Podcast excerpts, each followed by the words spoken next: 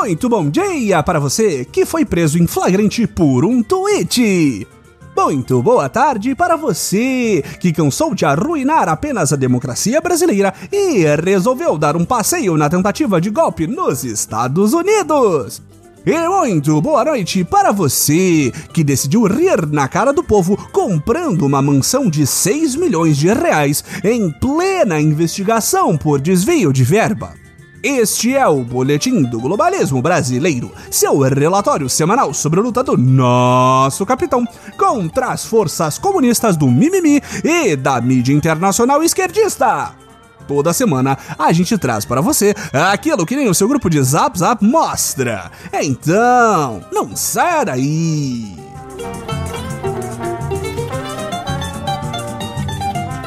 Patriotas, precisamos confessar quase não conseguimos fazer um episódio de nosso patriótico boletim esta semana, pelo simples motivo de que tínhamos muitos assuntos para abordar.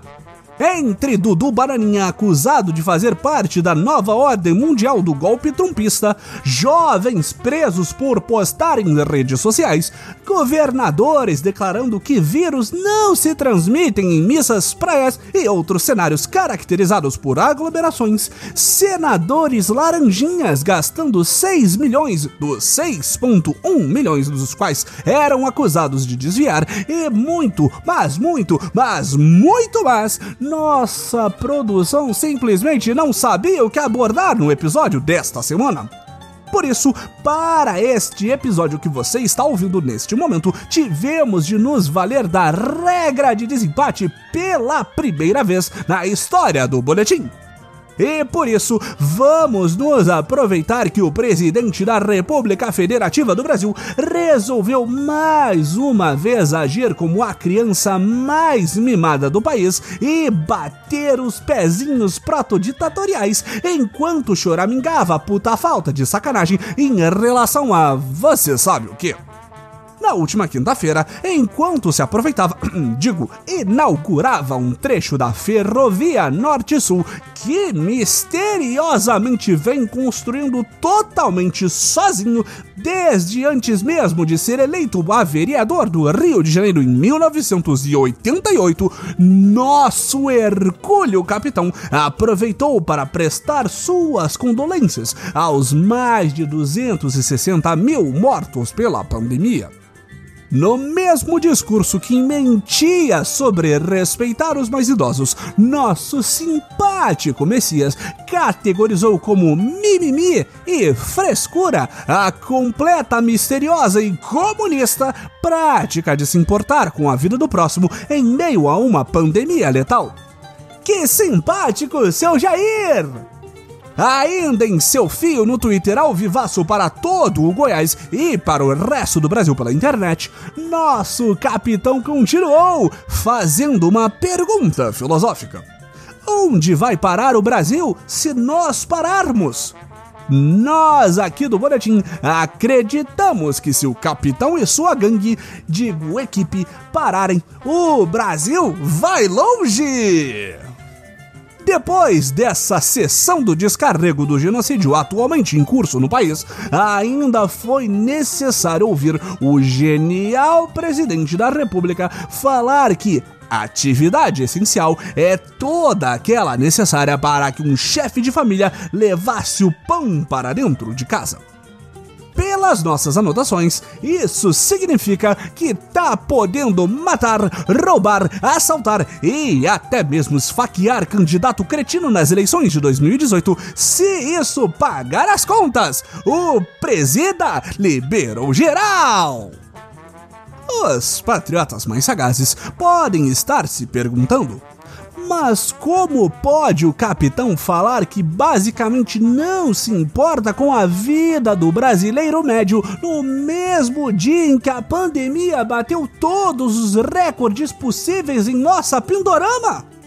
Pois estamos aqui para desmentir mais essa notícia falsa, patriota.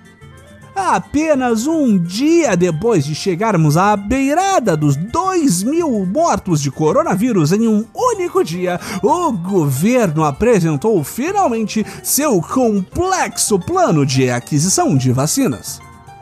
Meros seis meses depois de receber uma oferta da americana Pfizer para ter preferência para comprar milhões de doses da vacina, potencialmente prevenindo milhares de mortes desnecessárias de brasileiros, o governo veio nas redes sociais pedindo por favor que a fabricante do Viagra separe as mesmas doses que já foram distribuídas pelo mundo enquanto corre em casa para buscar a carteira e pagar pela encomenda atrasada.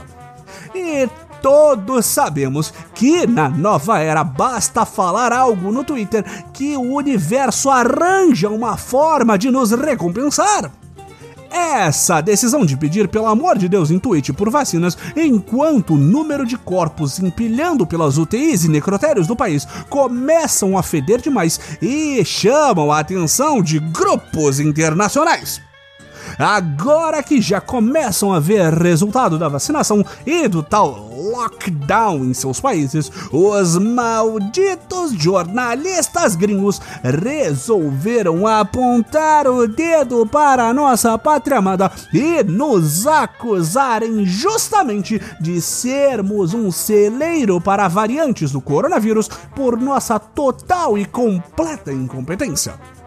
Se você ouve o boletim desde sempre, patriota, nós sempre avisamos que este era o verdadeiro plano do vírus chinês.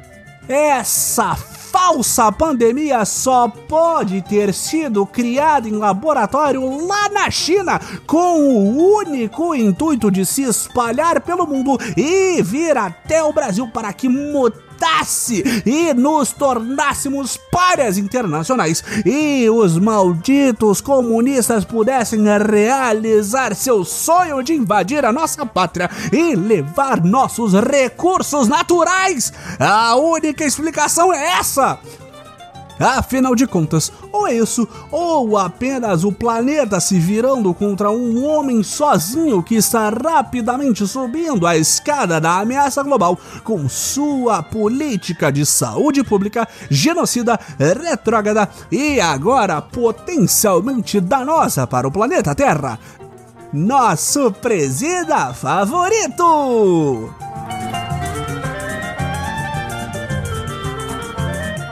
Esse foi o nosso Boletim do Globalismo Brasileiro para a semana de 8 de março. Envie sua sugestão ou crítica para nosso perfil em BrajimB no Twitter e fique ligado em nossas próximas notícias globalistas.